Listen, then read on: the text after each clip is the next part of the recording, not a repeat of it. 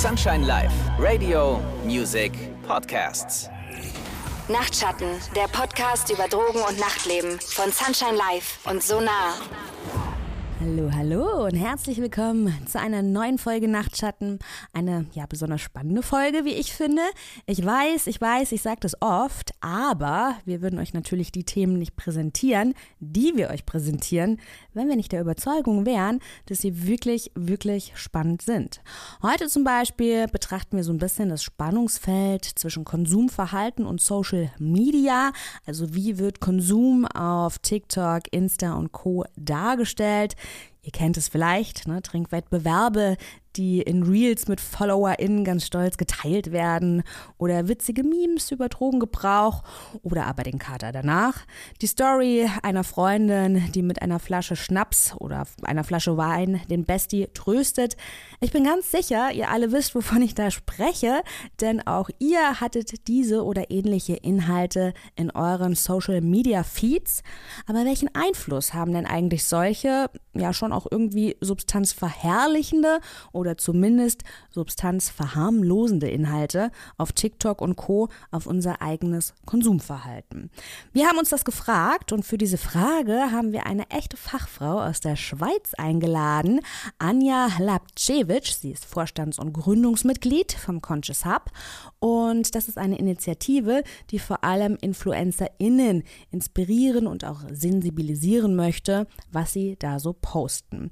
Anja, schön, dass wir dich für diese Folge gewinnen konnten.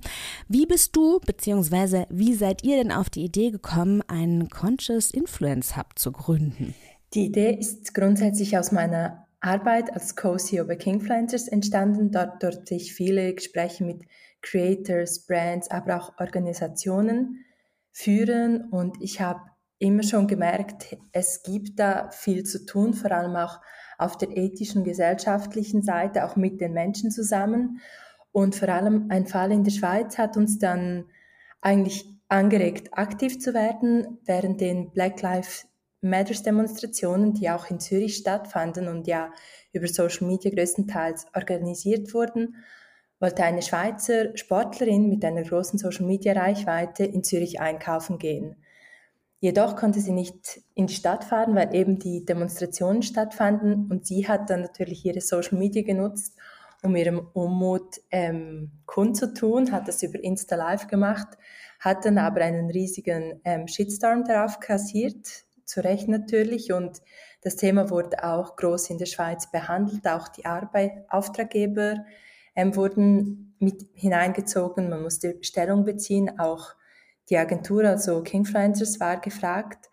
Und dieser Fall hat eigentlich sehr gut gezeigt, dass Influencer, aber auch Social Media nicht mehr nur ein Werbe- und Spaßtool sind, auf dem man Urlaubsfotos mit Freunden teilt, sondern dass sie gesellschaftlich, politisch, aber auch informativ immer relevanter werden.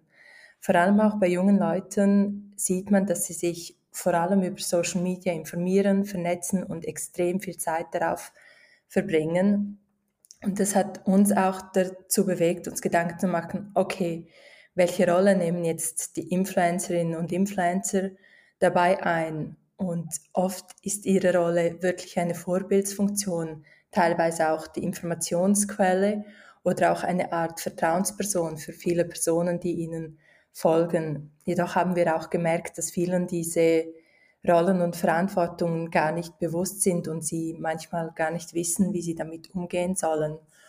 Und wir haben dann begonnen, am Code of Conduct zu arbeiten, mit, zusammen mit Influencerinnen, Influencern, aber auch Fachpersonen und haben daraus dann entschieden, dass wir einen Verein aufbauen möchten, und zwar nicht einen Branchenverband, sondern eben eine wirklich unabhängige Organisation, die sich auch zum Ziel gesetzt hat, eine Vertrauen, verantwortungsbewusste Community von Digital Influencerinnen aufzubauen und gemeinsam dann die positive Kraft der Social Media zu nutzen, damit wir eben gemeinsam mit allen Stakeholdern, die beteiligt sind, einen bewussten Umgang mit und in Digital Media fördern und gemeinsam eine nachhaltige digitale Zukunft hoffentlich gestalten können. Mhm. Das ist eigentlich eine sehr schöne Idee. Es ist ja im Prinzip wie eine Art Umdenken. Ne? Man soll ja auch auf seine Gedanken achten und so verwandelt ihr, sage ich jetzt mal, Social-Media-Plattformen von einem Ort, wo Hate Speech grasieren,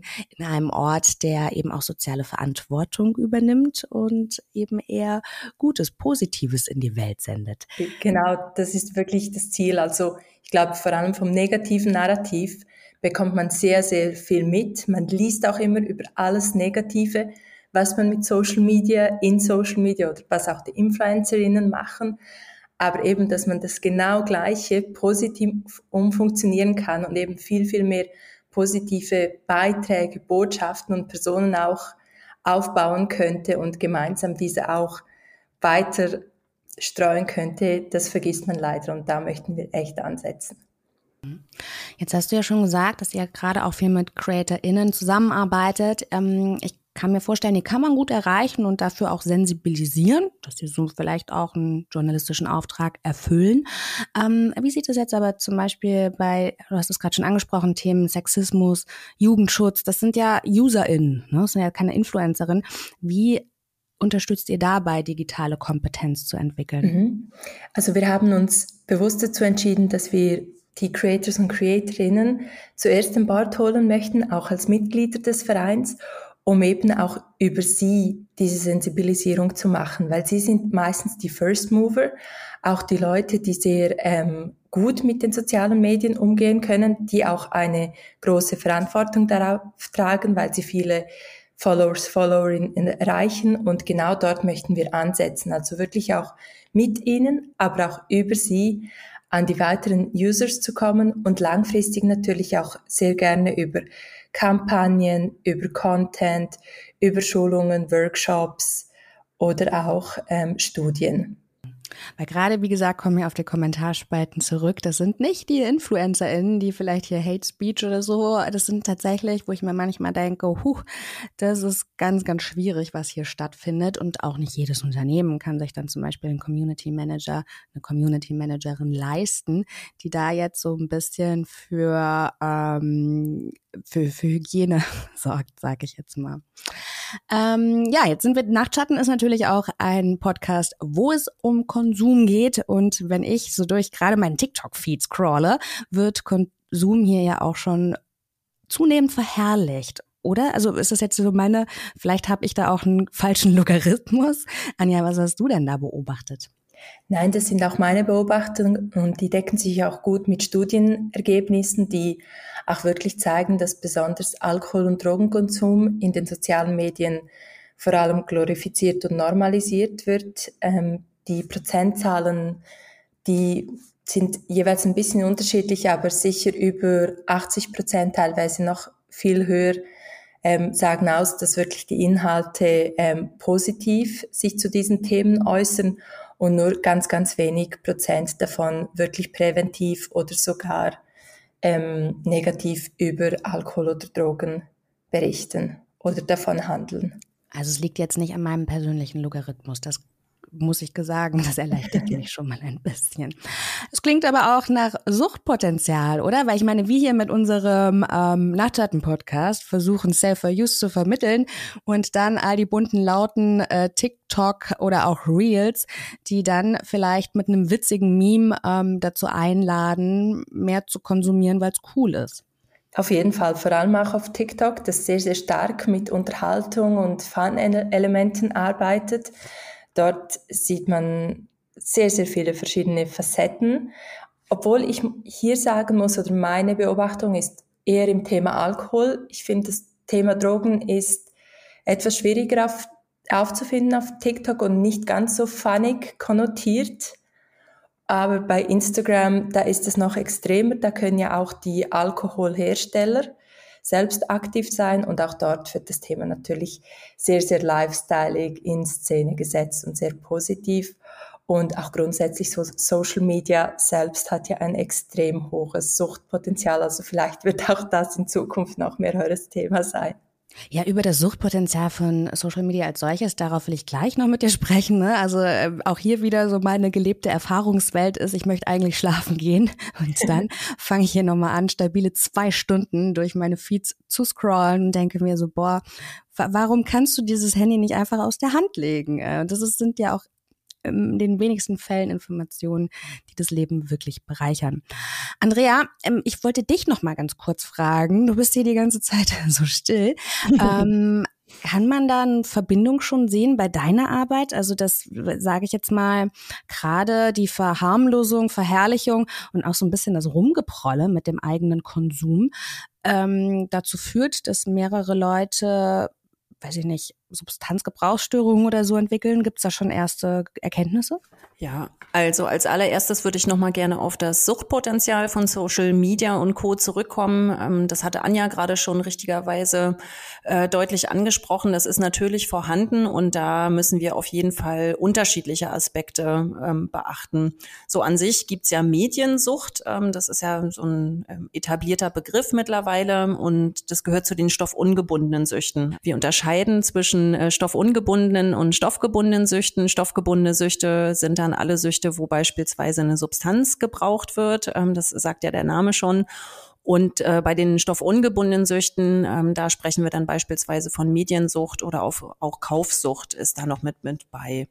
Was da auf jeden Fall eine Rolle spielt, äh, sind die Gefühle, ähm, die wir dann haben oder nicht haben. Also insbesondere bei Mediensucht geht es ganz vielen jungen Leuten eher darum, Gefühle zu betäuben und ihre Zeit zu vergessen.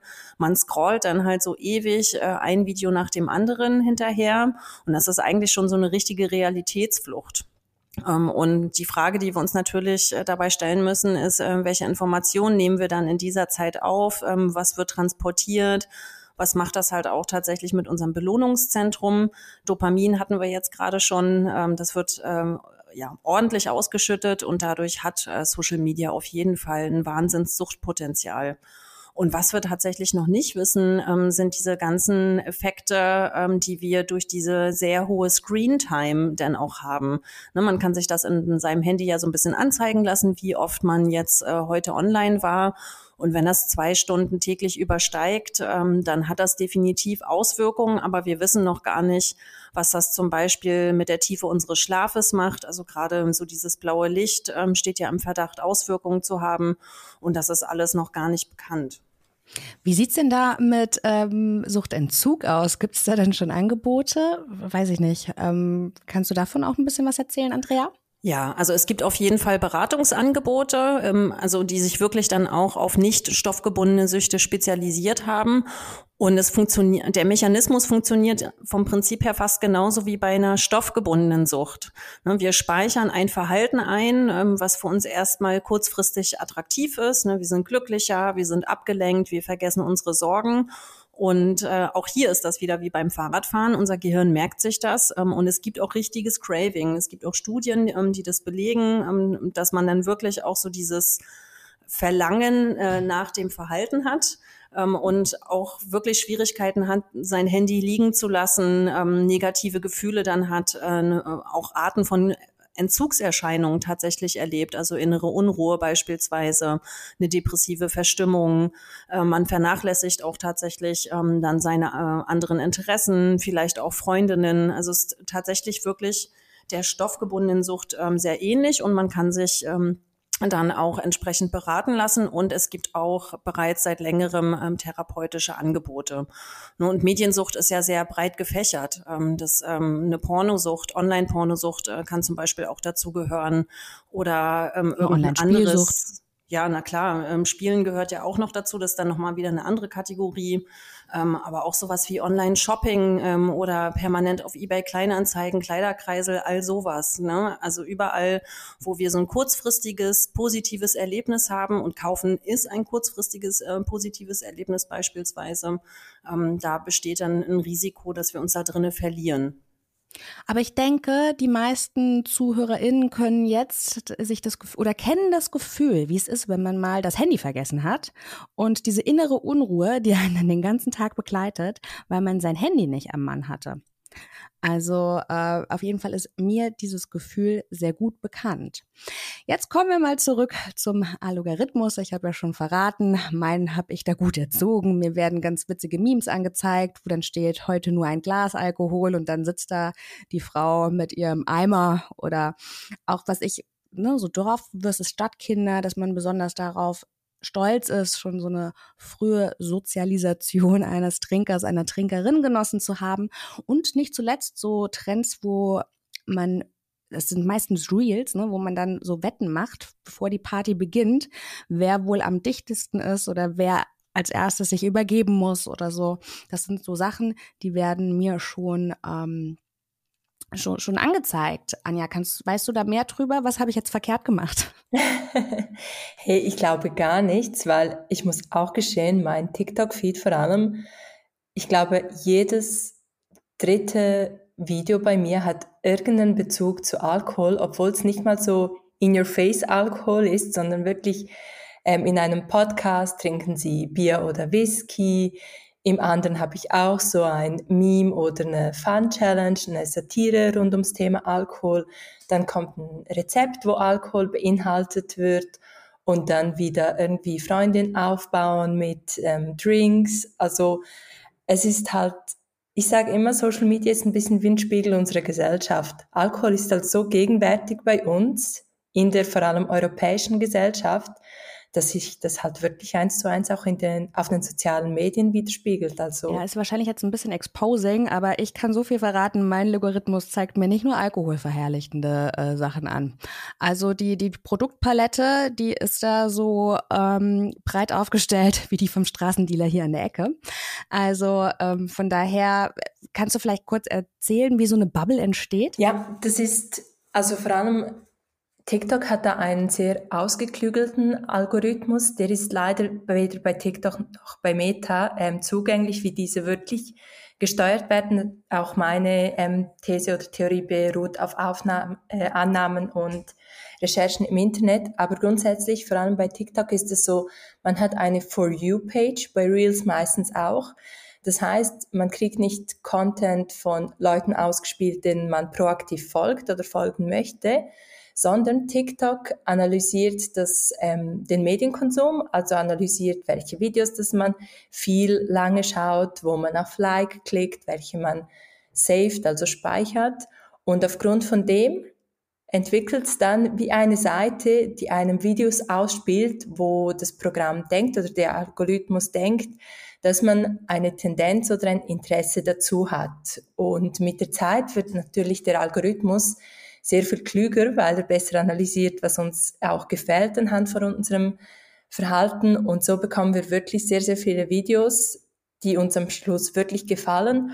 Und speziell, wenn man zum Beispiel sich lange für ein Thema interessiert, ich bringe jetzt ein Popkulturthema, ähm, Selena versus Haley, landet man auf einmal in einem sogenannten Rabbit Hole, also in einem ähm, ja, Kaninchenloch, in das man immer tiefer und tiefer fällt, wie Alice in Wonderland, und dann auf immer mehr und mehr Content rund um dieses Thema kommt. Vor allem auch viele Theorien, viele Meinungen.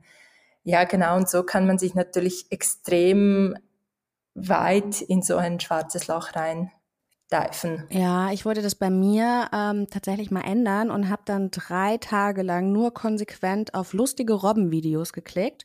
Und dann hat mein Logarithmus begriffen, okay, die steht voll auf Robben und dann gab's nur noch witzige Tiervideos. Das hat mich aber auch schon ganz von diesen Fashion- und Make-up-InfluencerInnen befreit. Und das fand ich schon mal ganz angenehm. Also wenn man da was machen möchte, ist das vielleicht mal so ein Good Practice-Beispiel, dem man nachgehen kann. Es bleibt natürlich trotzdem bedenklich, dass solche Trends, cool zu sein oder zu, zu konsumieren ähm, oder vielleicht auch die Aufforderung, das nachzumachen, das ist natürlich trotzdem eine bedenkliche Botschaft. Andrea, wie schätzt du das denn ein? Also generell ähm, würde ich eher sagen, dass Social Media sich einreiht, ähm, wie alle anderen Medien auch. Also es bestehen natürlich Risiken. Ähm, bei Social Media sehe ich vor allen Dingen das Risiko der permanenten Verfügbarkeit. Ähm, überall können wir darauf zugreifen, wenn wir gerade in der Bahn fahren, ähm, auf den Bus warten, Pause haben. Also das ist nochmal was anderes als äh, Fernsehen oder ein iPad oder sowas. Ähm, also wie gesagt, dadurch, also durch die permanente Verfügbarkeit und die sofortige Bedürfnisbefriedigung, nennen wir das ja auch, ähm, hat, haben ganz viele Menschen Schwierigkeiten, tatsächlich einen kompetenten Umgang ähm, damit zu erlernen, beziehungsweise ist es ganz vielen Menschen ja auch gar nicht bewusst, ähm, dass man sich damit schon irgendwie auseinandersetzen muss. Vor allen Dingen die Generationen, die teilweise noch offline groß geworden sind ähm, und sich jetzt langsam, ähm, ja, nein, langsam ist auch ein bisschen untertrieben, aber äh, ja damit aufgewachsen sind. Das ist nochmal was anderes wie Menschen, die beispielsweise ähm, äh, geboren worden sind und Instagram gab es dann schon. Ne? Da sehen wir halt auch in der Forschung, dass das völlig unterschiedliche Umgangsweisen sind äh, mit dem Medium. Und äh, was wir, glaube ich, auch einfach nicht vernachlässigen dürfen, ist, ähm, dass auf Social Media natürlich bestimmte Rollenbilder, die wir als eher schädlich betrachten, noch weiter verbreitet werden. Wir hatten das ja schon mal in unserer Alkoholfolge, wie ähm, Alkohol beispielsweise dargestellt wird. Anja hat es vorhin schon mal angesprochen. Ähm, die Freundin, die eine Freundin dann besucht, um mit Alkohol zu trösten beispielsweise. Oder ähm, das beste Beispiel ist tatsächlich auch sowas wie Sex in the City. Ne? Klar, das ist eine Serie, wird auf Social Media jetzt nicht mehr so vermarktet, aber dort wird halt verkauft, man trifft sich mit Freundinnen und äh, trinkt zusammen. Oder hier in Deutschland die ganz klassischen Junggesellenabschiede. Also es ist halt alles so sehr ähm, ja, also sehr festgeschrieben, wann, wo, wie, welche Substanz ähm, ihren Platz hat. Und das wird dann in Social Media nach meiner Einschätzung her noch weiter pointiert, noch mehr verschärft und äh, ja, einfach noch mehr reproduziert. Und das brauchen wir eigentlich nicht so wirklich. Also wir wissen bereits, Alkohol ist eine Gesellschaftsdroge ähm, und wir haben damit einfach einen echt sehr schrägen Umgang. Und das zeigt sich dann nochmal sehr pointiert, finde ich, ähm, gerade auf Instagram, äh, TikTok und Co. Ne, was wir mal in einer Folge besprochen hatten, waren ja auch diese, ähm, ähm, ja, dieses Verhalten, dass man sich dann so gegenseitig brüstet, wer jetzt hier am betrunkensten gewesen ist und wer den größten Scheiß gebaut hat. Und das finden wir tatsächlich dann auch wieder in den Reels, auch bei illegalisierten Drogen, ne, dass man sich dann so hype, boah, das Wochenende war wieder krass oder der Turn war krass oder da habe ich so und so viel getrunken oder dann gibt's halt einen Contest oder eine Challenge und das treibt's irgendwie noch ein bisschen weiter auf die Spitze. Ich wollte gerade sagen, also ich fand die, am Anfang hast du einen Satz gesagt, Andrea, dass du, dass Social Media eigentlich wie alle Medien sind. Und das finde ich eigentlich relativ spannend, weil du hast recht. Ne? Also Serien wie Sex in the City oder das krasseste Beispiel Germany's Next Top Model tun jetzt nicht oder tragen jetzt nicht dazu bei, dass sich die Rolle der Frau unbedingt positiv entwickelt. Aber es ist natürlich schon so, dass man als Sender, ob das jetzt TV, Radio, was auch immer ist, eine gewisse Gatekeeper-Funktion hat. Das bedeutet, so, so Sachen, die auch ins Netz gestellt werden, wenn zum Beispiel Kinder ähm, ihre KlassenkameradInnen filmen, wenn sie gerade abstürzen, sich übergeben. Das hat nochmal, das hat noch mal eine ganz andere Ästhetik. Auf ähm, jeden Fall, ja, das stimmt. Anja, kannst du, kann man, kann man jetzt sagen, dass Social Media an allem schuld ist? Es ist jetzt, weiß ich nicht, es ist, ist jetzt das, der letzte Vorhof der Hölle nach RTL 2. Ich glaube, das ist ein bisschen zu kurz gegriffen. Was Social Media auf jeden Fall hat, ist ein Verstärkungseffekt. Also wie ihr es gerade gesagt habt, alles, was man auf, also fast nichts, was man auf Social Media sieht, ist neu. Es kriegt aber neue Formen. Und was ich immer sage, um auf deine Frage zurückzukommen, Social Media selbst ist weder gut noch böse. Es ist einfach ein neues Tool, eine neue Plattform, die von uns Menschen programmiert, entwickelt, erfunden wurde, die wir Menschen bespielen, mit der wir umgehen, auf der wir kommunizieren und interagieren. Das heißt, dass wir Menschen am Schluss Social Media gut oder böse machen. Und ich bringe auch immer gerne ein Quote von Spider-Man, der gesagt hat, mit großer Macht oder äh, mit großer Macht kommt auch große Verantwortung. Und man kann selbst wählen, wie ein Spider-Man möchte man jetzt diese Macht für das Gute oder für das Böse nutzen. Und ich glaube, hier müssen wir auch als Gesellschaft ansetzen. Und was natürlich mega einfach ist, ist einfach die Schuld auf die so Social Media zu schieben. Das ist immer einfach die Schuld bei jemand anders oder etwas anderes zu suchen. Aber ich glaube, was wir viel zu wenig machen, ist uns selber und unsere Rolle dabei zu hinterfragen. Ja, na klar, also die Schuld auf andere zu schieben. Ich sage immer, das ist das Schöne an der Schuld, die hat immer, haben immer die anderen. Ähm, jetzt will ich nochmal tatsächlich darauf zu sprechen kommen. Erstmal, Anja, inwiefern, wenn ich mich jetzt dafür interessiere oder vielleicht auch so viel Selbsterkenntnis habe, dass ich sage, Mensch, bei meinem Wissensstand ist noch Platz nach oben, ich könnte mich mal mehr informieren. Ähm, welche Angebote habt ihr da für mich? Also wir haben natürlich unsere Website, wo man das Tutorial findet, den Code of Conduct und auch ein Quiz mitmachen kann und dann wirklich selbst Mitglied oder Partner werden kann. Wir sind auf ähm, Instagram und LinkedIn zurzeit aktiv. Da wir erst noch in der Aufbauphase sind, hat es jetzt noch nicht so viel Content, aber ich hoffe, das wird sich dann in Zukunft ändern und dass wir eben vor allem zusammen mit der Community ganz, ganz viele tolle Formate erstellen können. Und es hat natürlich auch ähm, ganz viele tolle Organisationen wie in der Schweiz 147.ch, die sich auch mit solchen Themen beschäftigen und vor allem für junge Leute da sind, wenn sie sich ähm, nicht wohlfühlen oder jemanden zu sprechen brauchen. Und wenn ich jetzt als Influencerin sage, Mensch, da möchte ich mal, äh, ich möchte mal ein bisschen mehr darüber reflektieren, wie ich bewusst Inhalte kreiere, dann kann ich mich auch an euch wenden?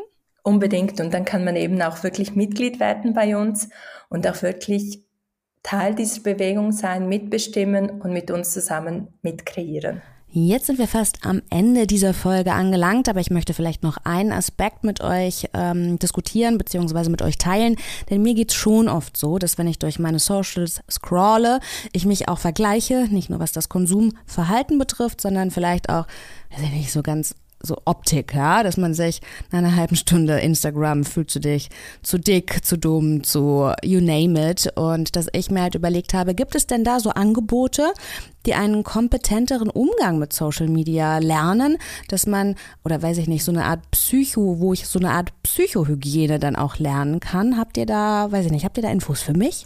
Na, es gibt halt so Apps, wo du die Screentime ähm, tatsächlich dir, dir immer anzeigen lassen kannst, so dass man so ein bisschen den Überblick behält und die Kontrolle äh, behält. Ähm, weil, also es geht tatsächlich auch wirklich eher um die Dauer, ne? dass es halt nicht so einen großen Raum einnimmt und dass man diesen verstärkenden Effekt, äh, den Anja vorhin auch angesprochen hat, äh, dass man den ähm, halt ein bisschen ausbremst und was halt ein paar Studien auf jeden Fall schon bestätigen, ist, äh, dass es wirklich Sinn macht, äh, spätestens zwei Stunden vorm Schlafen ähm, das Handy einfach auch nicht mehr anzufassen und dieses äh, blaue Licht nicht auf sich wirken zu lassen, weil das hält, hält tatsächlich wach. Und bei äh, den neueren Handys, also sagen wir mal, die jetzt nicht älter ähm, als ein bis äh, zwei Jahre sind, kann man auch tatsächlich ähm, so einen so einen Schlaf-Wach-Rhythmus einstellen. Ne? Dass ich, äh, also ich habe das bei mir gemacht, ähm, weil ich das tatsächlich auch so ein bisschen bei mir beobachte, dass das manchmal so ein bisschen aus den Fugen gerät. Ähm, und mein Handy äh, schaltet sich jetzt 21 Uhr beispielsweise immer offline und erst am nächsten Morgen dann 7 Uhr morgens wieder online. Und so lange kriege ich keine Nachrichten. Ähm, wenn ich auf Instagram gehe, muss ich erst wieder alles alles freischalten. Also ich habe mir quasi so eine Hürde äh, oder eine Barriere eingebaut.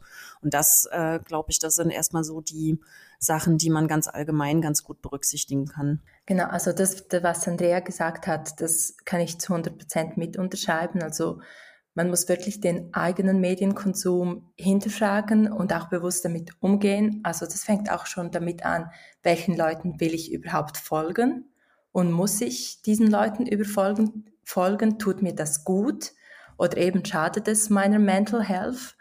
Und wenn man selbst sehr aktiv ist auf Social Media, dann muss man sich wirklich bewusst sein, hey, was poste ich? Zuerst überlegen, will ich das überhaupt posten? Was ist meine Botschaft?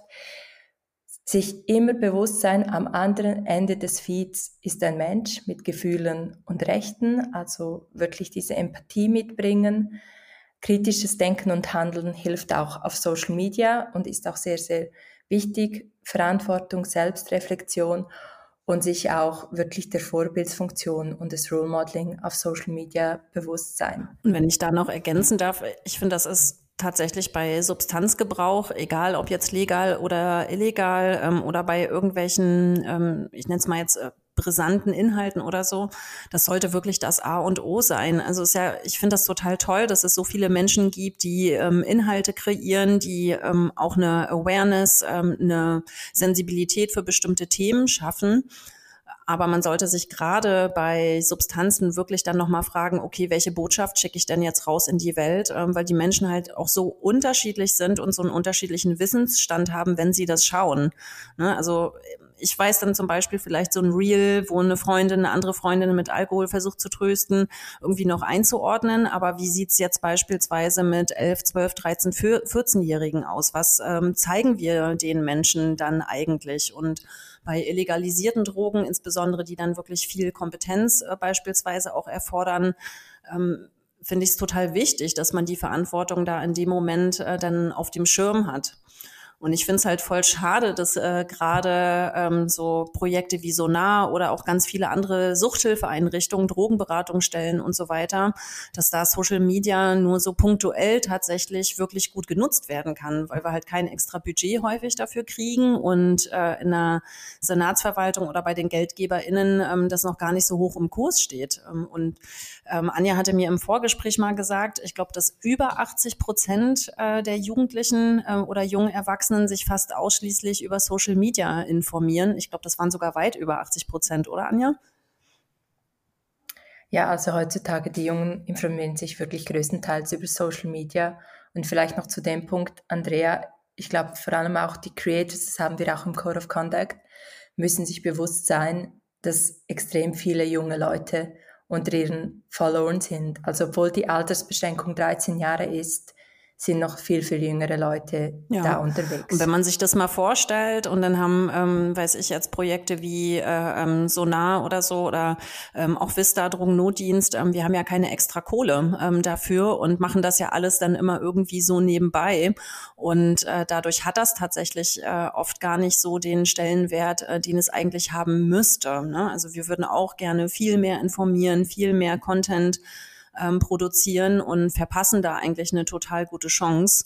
Und da würde ich tatsächlich gerne nochmal äh, saferparty.ch für die SchweizerInnen, ähm, natürlich auch für alle anderen deutschsprachigen ähm, empfehlen, ähm, weil äh, da passiert tatsächlich regelmäßig was auf dem Insta-Account ähm, und das finde ich tatsächlich richtig gut. Also die, da werden dann äh, Pillenwarnungen, Safer-Use-Botschaften ähm, ja, produziert und so aufbereitet, äh, dass man das halt auch ganz ähm, ja, niedrigschwellig konsumieren kann und aber auch gut informiert ist. Und das ist halt nicht nicht, das ist kein Sensation Seeking, da wird nichts äh, verherrlicht. Das sind halt äh, ganz ja, bloße Fakten, wirklich gut aufgearbeitet, ähm, ohne Wertung. Und ja, da bin ich tatsächlich wirklich Fan von dem Channel. Jetzt ist es ja eigentlich mit dem Finden von solchen verherrlichenden ähm, Beiträgen gar nicht so leicht, weil nach Hashtags kann man da jetzt aktuell nicht suchen. Andrea und ich, wir kennen das ja auch schon so ein bisschen. Ähm, wie ist es bei euch da in der Präventionsarbeit? Weil ihr möchtet ja wahrscheinlich auch gerne auf Social Media, dass eure Angebote gefunden werden, oder Andrea? Ja, und äh also wir haben tatsächlich wirklich auch mit Shadowbands oder sogenannten Shadowbands dann zu tun. Ähm, wir merken das auf jeden Fall bei der Bewerbung der Nachtschatten-Podcast-Folgen. Also sowas wie Drugs, Drogen, Safer Use, Sex kannst du alles nicht benutzen, kommst da automatisch ähm, dann in so einen, ähm, ja, du rutscht einfach in der Reihenfolge dann wesentlich weiter nach hinten. Und selbst wenn wir ein Angebot bewerben sollen, das krasseste, was mir selber passiert ist bei meinem eigenen Insta-Account, ähm, war neulich die Bewerbung Werbung von einer Veranstaltung von einer queeren Gesundheit, wo Mancheck und Sonar Berlin auch oft äh, dabei sind. Und da ging es äh, tatsächlich um äh, guten, kompetenten Umgang mit Dating-Apps, also so Grinder und Co. Äh, und ich bin dann tatsächlich auf Facebook und Instagram deswegen äh, gesperrt worden, weil ich angeblich äh, sexuelle Handlungen äh, ja, äh, irgendwie promoten würde. Und habe dann noch zurückgeschrieben, gesagt, ja hier, aber da geht es doch darum, eine Kompetenz zu erlernen und war dann erstmal vier Wochen gesperrt. Und äh, ich glaube, mit diesem Thema müssen sich tatsächlich ganz viele helfende Einrichtungen dann auseinandersetzen, ähm, weil man dann tatsächlich auch wirklich äh, kreativ werden muss, wie man was schreibt. Ich sehe das dann auch immer bei der deutschen AIDS-Hilfe beispielsweise, ähm, dass die Sex mit ähm, SE Doppel-GS äh, schreiben, so dass man dann halt nicht irgendwie im Algorithmus nach hinten rutscht und äh, gar keine Leute mehr erreicht. Welche kreativen Ansätze hast du da sonst noch so beobachtet, Anja? Kannst du da auch noch so ein paar Beispiele draus nennen? Ja, ich wollte gerade sagen, die Kreativität geht auf beide Seiten. Also zum Beispiel auf TikTok kann man ja Drugs, also Drogencontent nicht hochladen. Aber da wird die Community super kreativ, indem sie eben alternative Hashtags wie Tante Emma nehmen oder was ich halt sehr stark beobachte, ist der Einfluss auch der Popkultur, besonders der Musik, die dann genommen wird, um das Thema zu verarbeiten. Also im MDMA ist zwar verboten als Hashtag, aber als Lied geht es durch und dann nehmen sie einfach so verherrlichende Drogenlieder, zu denen dann die Clips ähm, aufgeladen werden. Und ich finde auch vor allem im Thema Alkohol krass, wie viral gewisse Songs wie jetzt Ki Agu gehen, den gefühlt ähm, ja die halbe TikTok-Szene aufnimmt und ja da nichts unternommen wird. Also ja, zum Thema Deutschrap bzw. Hip-Hop um Konsum haben wir eine ganze Folge produziert, gemeinsam mit Burak. Wer da noch mal reinhören möchte, uns freut das natürlich sehr. Zum Thema der Einfluss von Social Media auf Substanzkonsum soll es jetzt an dieser Stelle vorerst erstmal gewesen sein. Zum Ende noch mal eine Info in eigener Sache. Euch ist sicherlich aufgefallen, dass ein Mann fehlt, nämlich Rü. Der hat ja ein neues spannendes Projekt das viel Zeit und Liebe kostet. Was genau bei ihm los ist, das erzählt er euch bald persönlich. Doch weil er eben fehlt, wird nach der Nachtschatten-Podcast ab August auch nur noch einmal im Monat herausgebracht werden. Ihr habt hoffentlich den Podcast mittlerweile alle abonniert, denn dann werdet ihr ja auf keinen Fall mehr eine Veröffentlichung verpassen. Wenn ihr das noch nicht gemacht haben sollt, dann abonniert ihn am besten jetzt sofort. Aber in 14 Tagen kommen wir erstmal ganz regulär, auch dann wieder mit einem sehr spannenden, sehr kontroversen Thema. Es geht um das Thema Drug-Checking, denn das ist ja jetzt gerade in Berlin möglich. Wenn ihr Fragen dazu habt oder wenn ihr andere Fragen rund um das Thema Safer Use, Substanzkonsum habt, schickt uns eure Fragen sehr gerne per Mail. Die Mailadresse ist nachtschatten.sunshine-live.de. Das war's für heute. In 14 Tagen sind wir dann also zurück mit dem Thema Drug Checking. Bis dahin, holt das Beste aus eurer Zeit. Nachtschatten, der Podcast über Drogen und Nachtleben von Sunshine Life und Sonar.